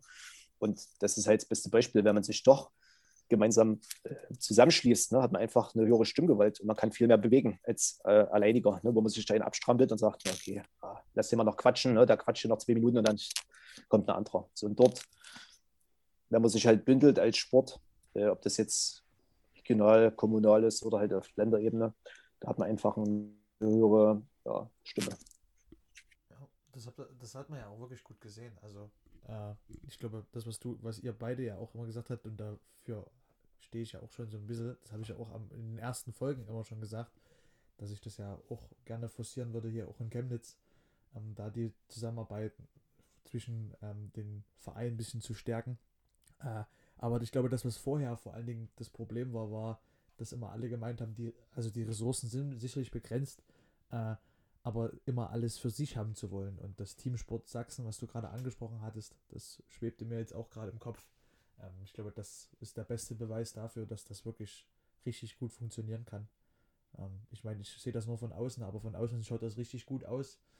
Ähm, das, was der Steffen da auch schon erzählt hat, Herold ähm, von den Niners, ähm, das klingt ähm, wie ein gutes sportliches Zusammenleben, wie es halt im Sport auch ist. Und das ist wirklich, also das, das kann man nicht höher loben, ähm, weil ich denke, das ist ähm, auch wichtig, jetzt nicht nur in Corona-Zeiten, sondern das auch vielleicht später mit rauszunehmen. Das ist richtig, ja. Wie siehst denn du jetzt noch mal kurz, um das Thema ähm, Dresden Titans dann zum Ende unserer Folge abzuschließen, äh, die Saison? Wie viele Spiele habt ihr jetzt noch und äh, was, sind, was ist so das nächste Spiel? Ist jetzt nächstes Wochenende schon wieder ein Auswärtsspiel, weil das war ja jetzt, glaube ich, Heimspiel, das letzte gegen FC Bayern 2. Äh, wir spielen jetzt, glaube ich, noch äh, sieben Spiele und jetzt die Woche fahren wir zum Beispiel am Donnerstag nach Speyer spielt er 20 Uhr, dann fahren wir von dort aus weiter nach Ulm. Nächtigen dann dort bis Samstag. Mhm. Genau. Ja, hat was Schönes, muss man auch gerade sagen. Ne? Gerade wie so eine Schüler, Schülerausfahrt oder wie unsere legendären Ostrauer-Auftritte. ja, das muss, muss man wirklich sagen, man darf ja aktuell nicht reisen. Das ist aber eine schöne Geschäftsreise, in der Tat, nicht mal geflunkert. Ähm, was man auch den Jungs anmerkt, ne, die kommen mal raus, weil die sind halt auch gearscht von der, von der Scheißpandemie. Ne? Also die, auch wenn es denen ihr Beruf ist, aber ist halt auch nicht geil. Da mhm. kommt keiner in die Halle, die anfeuert. Ne? Deswegen macht das auch ein Sportler. Ähm, ist zwar schön, dass die monatlicher Geld kriegen, aber die leben ja trotzdem davon, weil sie es gerne machen, weil die irgendwie auch ein Feedback haben wollen von einem, von einem Zuschauer ne? und die gerne gesehen werden wollen. So ist halt einfach so. Punkt. Das fehlt denen. Dann müssen die sich komplett unterordnen. Ne? Das ist ja auch eine Katastrophe. Wir müssen jede Woche zweimal zu uns zum Corona-Test, ne, weil wir uns das Thema schon sehr, sehr annehmen und uns wichtig ist, dass dann die Jungs äh, sicher sind. Gut, dann studieren die, die haben null irgendwie Sozialkontakt außer in unserer Bubble. Ne? Das ist die Bubble-Team. So. Mhm. Ihr habt ja selber auch mal Sport betrieben, Tobi, du ja auch. Okay, wenn du eine Saison hast und dich eigentlich immer nur siehst, irgendwann hast du auch keinen Bock mehr auf deinen Nachbar. Ne? Team, Teamkamerad. So. Und das ist mal eine schöne Abwechslung, dass man jetzt in so einer Zeit halt dort großen Ausflug macht, äh, drei Tage genächtigen kann und ja, sich da, glaube ich, optimal vorbereitet. Ja, und danach haben wir noch zwei Heimspiele, Rest Auswärtsspiele. Ziel ist es schon, dass wir mit dem äh, Playoff-Heimrecht die Hauptrunde beenden und dann werden wir sehen, wie weit die Reise geht. Aber da muss ich auch sagen, noch mal kurz zu dem Thema, weil du das die als Profispieler, egal welche Sportart und egal welche, ob jetzt erste, zweite Liga, ich sehe das selber. Wir hatten früher auch so ein bisschen als Ausgleich, dass du eben auch mal Team-Events hattest oder eine Team-Weihnachtsfeier oder irgend sowas. Und da, da, ist ja eigentlich schon bemerkenswert, wenn dann so ein Team auch so erfolgreich spielt und so zusammenhält, dass die das in Anführungsstrichen nicht brauchen, trotz dass sie es gerne machen würden, auch mal gemeinsam ins Kino gehen oder mal, wie gesagt, mal einen Paddelausflug machen, wo man einfach auch mal einen Kopf frei bekommt, um sich mal auf was anderes zu konzentrieren. Also da muss man sagen, ey, an alle Sportarten und an alle, die da erfolgreich ihre Sportart und ihren Beruf weiter ausüben, fokussiert bleiben und professionell bleiben, ist echt Chapeau, muss ich sagen. Ja, das ist ja, das hast du ja bei den Niners jetzt die letzte Woche gesehen, ne? Also die haben, die haben die ganze Woche nur aufeinander gehockt. Die haben wahrscheinlich äh, nichts anderes gesehen, außer die zwei Körper in der Messehalle. Äh, und das war ja eine unfassbare, unfassbare Stimmung dort in der Mannschaft. Äh, die hat man so in der kompletten Saison, glaube ich, vorher noch nicht gesehen. Und ich denke, das ist wirklich, wie das der Seko gerade beschrieben hat, wenn da zwölf Jungs äh, auf eine wilde Reise gehen. Äh, ich denke, das kennen wir alle. Das ist immer meistens lustig und endet in, in viel guter Stimmung. Äh, und das hat man ja bei den Niners jetzt vor allen Dingen äh, sehr positiv beobachten dürfen. Haben also alle beiden großen sächsischen Basketballvereine den FC Bayern Basketball besiegt. Das ist ja auch eine historische Sache. Die einen den FC Bayern 1 und die anderen den FC Bayern 2. Finde ich cool, gefällt mir. Ja, schon nicht schlecht ist schon Werbung für den sächsischen Basketball. Eben. Ja. Ähm, ich denke, wir wollen. Wir sie verstecken. Ich denke, wir, wir wollen, wir haben viel gequatscht. Äh, bevor ich meine, ich hatte es im Vortalk ja schon gesagt, äh, wir wollen heute mit unserem Gast Rico nicht ein Zitat bringen. Oder hat der Dominik noch Fragen? Erstmal so kurz gefragt, ob der Dominik seine Fragenliste abgearbeitet hat. Ich habe ich hab meine Fragenliste abgearbeitet. Äh, meine rein investigativ journalistischen Fragen habe ich abgearbeitet. Jetzt darfst du wieder mit deinem persönlichen Kram kommen. nee, weil wir sonst in unseren aktuellen Folgen, wo wir ein bisschen ähm, über das Berichten zu zweit immer am Ende ein Zitat gebracht haben und äh, dann auch in, in der Zukunft ein bisschen einbringen wollen, auch wie ich gerade schon gesagt habe, mal was anderes, ein Zitat, was eben nichts mit Basketball unbedingt zu tun hat. Und ähm, da hatte ich mir eine Frage heute mal überlegt, weil ich jetzt nicht, äh, ja, auch meine Zitate, die ich immer so im Handy habe, gar nicht mehr weiß, welche ich jetzt schon mal gesagt habe und welche, das müsste ich nochmal nachrecherchieren. Äh, habe ich mal eine Frage an euch beide. Ich würde äh, dann aber die Frage als erstes von unserem Gast beantwortet bekommen haben und dann an Dominik. Ähm, weil mir irgendwie aus irgendeinem Grund ist mir die Woche irgendwie äh, aufgefallen, dass ich in meinen Wohnungen, weil ich mir schon oft umgezogen bin in den letzten Jahren, äh, noch nie eine Personenwaage hatte.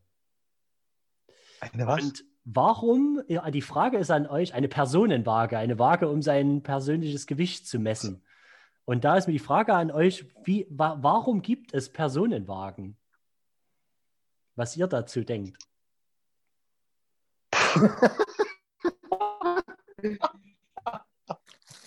Ja, Personenwagen ist die Erfindung ne, in Zeiten von Corona, um zu gucken, wie der körperliche Zerfall von Tag zu Tag weiter fortschreitet. Unabhängig jetzt von Corona. Ich meine, auch in normalen Phasen hatte ich, ich, ich kurz, um, um, um, ich werde am Ende nochmal kurz darauf eingehen, nach euren Antworten, aber ich hatte noch nie das Bedürfnis, mich auf eine Waage zu stellen, um zu testen, war, wie, wie, wie schwer ich bin. Hat mich noch Doch, nie interessiert. Doch, schon. Also ja, ich habe auch meine erste Wohnung in Chemnitz auf dem Kassberg, doch, da hatte ich schon äh, auch eine eigene Warne. Ja. Mhm. Warum habe ich mir die geholt? Ja, ist eine gute Frage. Die war damals in der Metro in der Aktion. Und ich fand das, weil ich da gerade in der Sportphase, glaube ich, war, ähm, mit Squash und anderem Zeug, ähm, um zu gucken, wie der Fortschritt des eigenen äh, Sportmachens vor, voranschreitet. Ja, deswegen finde ich das schon ein gutes Mittel der Wahl, um zu gucken, dass man nicht komplett aus dem Leim geht. Ich kann es immer noch nicht fassen, dass du so eine Frage gestellt hast. Also, ich habe wirklich mit was gerechnet, was jetzt philosophisch, weißt du, wir, weichen unsere, unser, ja, ja, aber wir, wir weichen unsere, unser Zitat auf für eine Frage, warum es Personenwagen gibt. Also, das, aber na gut, ich versuche mal zu beantworten, was ich denke. Ähm, ja, also, ich, als erstes muss ich sagen, ähm, benutze ich die auch derzeit häufiger ähm, um meinen körperlichen Zerfall zu beobachten. Nee, aber ich denke einfach, äh, dass viele Menschen das nutzen, um äh, auch die Kontrolle über ihren eigenen Körper zu behalten oder versuchen, ihn, sie zu erlangen, ähm, um zu gucken, was, wie, wie sie sich selber ähm, kontrollieren können. Äh, so ist es bei mir auch. Ich gucke auch, wie viel ich essen muss, damit ich ähm, zunehme oder halt abnehme.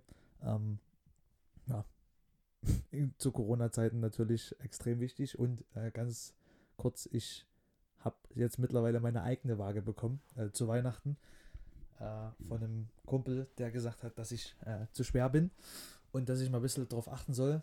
Und da habe ich meine eigene Waage bekommen. Also meistens kommt man gar nicht selber zu einer Waage wie, wie, schon eingangs gesagt, die Frage hat sich einfach nur darauf abgezielt, weil ich äh, gerade jetzt in den letzten Tagen, wo ich eben dann in die neue Wohnung gezielt, äh, gezogen bin, festgestellt habe, dass ich eben in allen Wohnungen, wo ich gewohnt habe, außer wo ich früher bei meinen Eltern war, da gab es auch nur immer eine Personenwaage, noch nie eine persönliche Waage in meiner Wohnung stehen hatte, im, im Schlafzimmer, im äh, Badezimmer oder irgendwas, weil ich, jetzt, jetzt komme ich auch äh, den Punkt darauf, weil man sieht ja selber, wenn man jetzt unzufrieden mit sich selber ist und guckt sich im Spiegel an, dann hat man ja schon ein gewisses Gefühl, man muss was tun. Wenn jemand aber gar nicht das Gefühl hat, egal ob er jetzt dick oder schlank ist oder irgendwas und ist zufrieden mit seinem Körper, so wie er ist, dann braucht er ja auch nicht eine Waage, die irgendwie ihm nur noch mal eine Zahl liefert, sondern dann sieht er sich im Spiegel und sagt, ja, okay, ich bin zufrieden mit mir. Und ich als persönlicher Mensch, wie gesagt, wenn ich mich im Spiegel angucke und sehe, was ich, ich habe einen dicken Bauch, ich habe äh, irgendwie in den Wangen etwas mehr, dann weiß ich doch schon, ohne mich auf eine Personenwaage zu stellen, ich muss was tun.